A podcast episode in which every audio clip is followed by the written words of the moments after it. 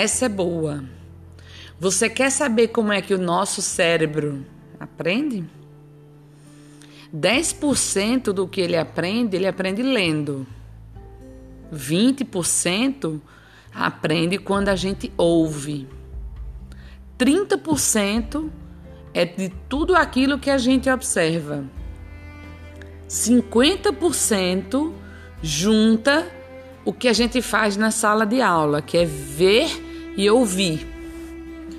70% daquilo que a gente fixa no cérebro é resultado do que a gente discute com os outros.